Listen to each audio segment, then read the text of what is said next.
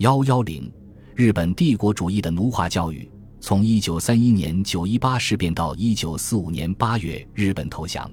日本帝国主义对中国东北三省进行了长达十四年的殖民统治。在这十四年期间，日寇为建立其殖民统治秩序，实行经济掠夺、扩大侵略战争，极力推行以奴化教育为核心的殖民主义教育。九一八事变前，东北地区的教育虽比关内落后。但随着民族上商业的发展，教育事业也有了较大的发展。据统计，此时已有中小学一千三百多所，在校学生达七十万人，教职员两万四千多人，有东北大学、交通大学等三十多所专科以上学校。日寇占领东北后，一方面命令所有的学校一律停办，一方面对广大爱国师生进行血腥镇压和屠杀。当时东北地区的高等学校，除东北大学、冯庸大学和交通大学迁往关内外，其余学校一律被封闭。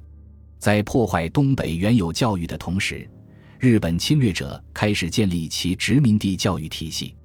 一九三二年，日伪提出的殖民地教育方针是：众人义礼让，发扬王道主义；对于人民生活方面，力谋独立安全；交易方面，崇尚自重节义。而对于世界民族，以亲仁善邻共存共荣，以达于世界大同。这个方针的特点是利用中国的封建思想来调和东北青年对日寇的仇恨心，使之与日本人讲仁义礼让，达到使青年屈服于日寇统治的目的。在这个方针指导下，一九三三年开始对教育事业进行整顿，到一九三三年年底，恢复了中小学九百所。有学生五十万人，小学仍按原来的四二制，中学则取消了原来的普通中学，一律改为工商各科的所谓实科中学。在高等教育方面，则代之以为强化伪政权的统治，培养军政陷阱的养成所或专门学校，如资政局训练所、政法学校、警察学校等。一九三三年，伪政府认可了奉天医专和哈尔滨医专。次年开始建立公立吉林高等师道学校，一九三五年建立奉天高等农业学校，一九三二年七月成立于伟大同学院，专门培养推行殖民统治的中间官吏。一九三八年五月成立伪建国大学，一九四一年成立伪王道书院，培养各种统治人才。在教学内容上，日伪规定再用四书孝经讲授。凡是不利于日本侵略者的教材，一律废除。据统计，当时被废的教材达一百五十六种，甚至有关中国的币制、度量衡内容的教材也在废弃之列。但在新编的教材中，充满了歌颂日本侵略者以及日伪的所谓诏书、宣言等。一九三七年五月，伪政府公布了学制纲要，对教育方针、学校系统。各级学校的任务等都做了规定。他规定，遵照建国精神及访日宣召之去旨，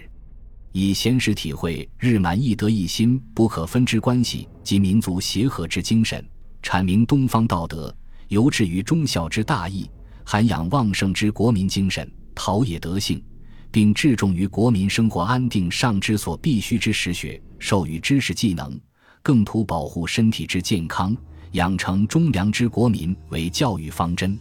在此教育方针中，要求教育必须以效忠日本天皇的精神训练学生，而知识教育仅占很小的比重和地位。强化思想奴役，降低文化知识水平，是这个教育方针的本质特征。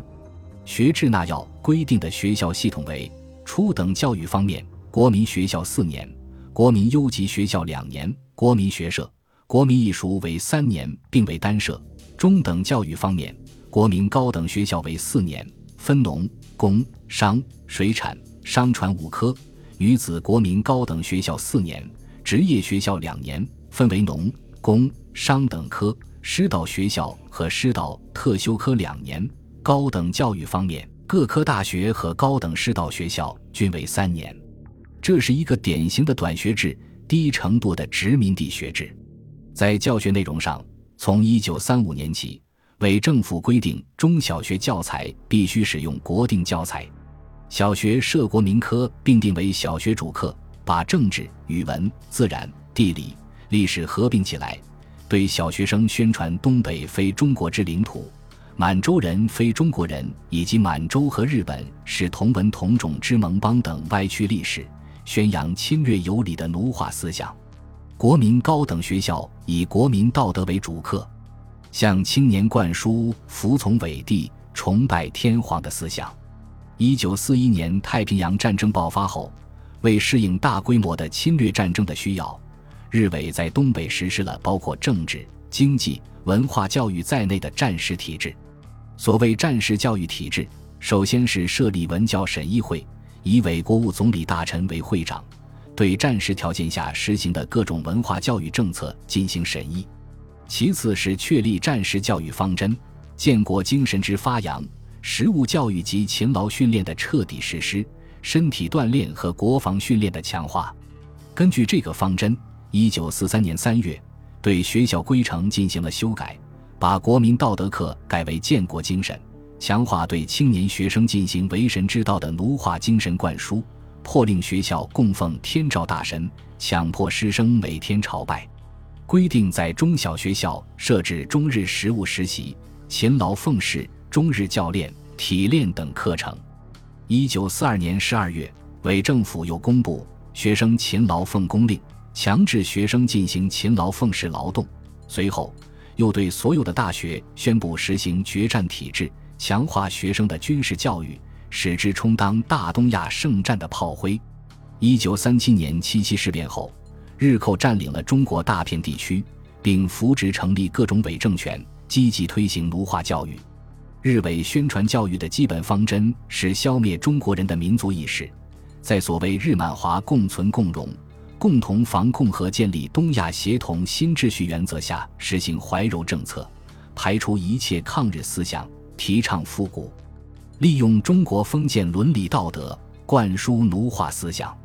为推行奴化教育，日伪在各级伪政权中普遍设立教育行政机关，在临时政府和维新政府成立后设有教育部，并在各省设立教育厅，各县设立教育局。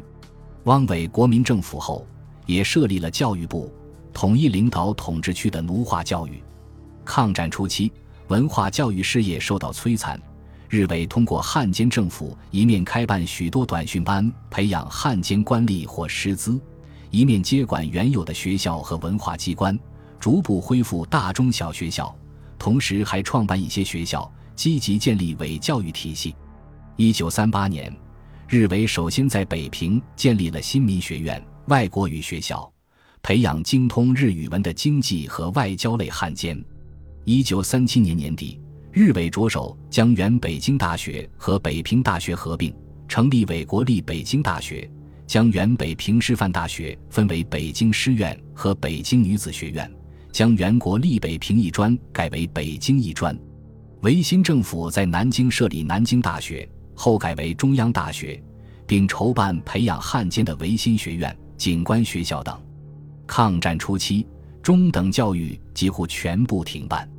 一九三八年后，为实施奴化教育，日寇勒令各校一律开学。为培养一些奴化教育的师资，日伪建立了一些师范学校。据统计，一九三九年伪临时政府所辖的华北只有中等学校一百九十七所，比一九三七年的五百九十二所减少了三分之二。河北省由二百四十四所减为五所，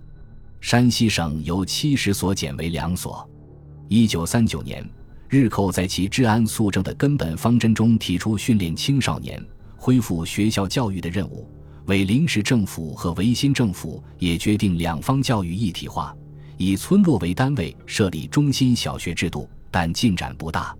据一九三九年的统计。整个华北敌占区有完全小学一千二百四十八所，初小两万零三百五十六所，幼稚园二十五所，仅相当于战前的五分之一。日伪颁布的教育宗旨是拒绝党化及容共等思想，依据东亚民族集团的精神，发扬中国传统的美德，以完成新中国的使命。其实质就是封建主义与投降主义相结合的反共媚日。卖国的汉奸教育，因此，从课程设置上看，表面上中小学和师范学校均设有国文、数学、物理、化学等普通科目，各大专学校也设有有关专业课，但实际上原来的课本却一律禁止使用，代之以贯彻奴化教育方针而删改修订过的教材，充斥着中日满亲善、大东亚圣战等汉奸论调。同时，日伪规定日语为必修课。并且将此作为中日亲善的标志。不仅如此，各地伪教育行政机关对日语教学还订立了许多奖励办法，不遗余力地推广日语教学。日伪对东北和关内沦陷区的奴化教育，受到了沦陷区广大爱国师生的强烈反对。大批师生在日伪占领学校后，决心不做亡国奴，抛弃舒适的学习环境，克服重重困难。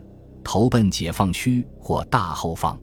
许多无法离开沦陷区的爱国师生宁肯失学或失业，也拒绝到日伪学校读书或教书。有很多师生宁肯去私立学校和英美教会学校读书或教书，也不到日伪公立学校中去。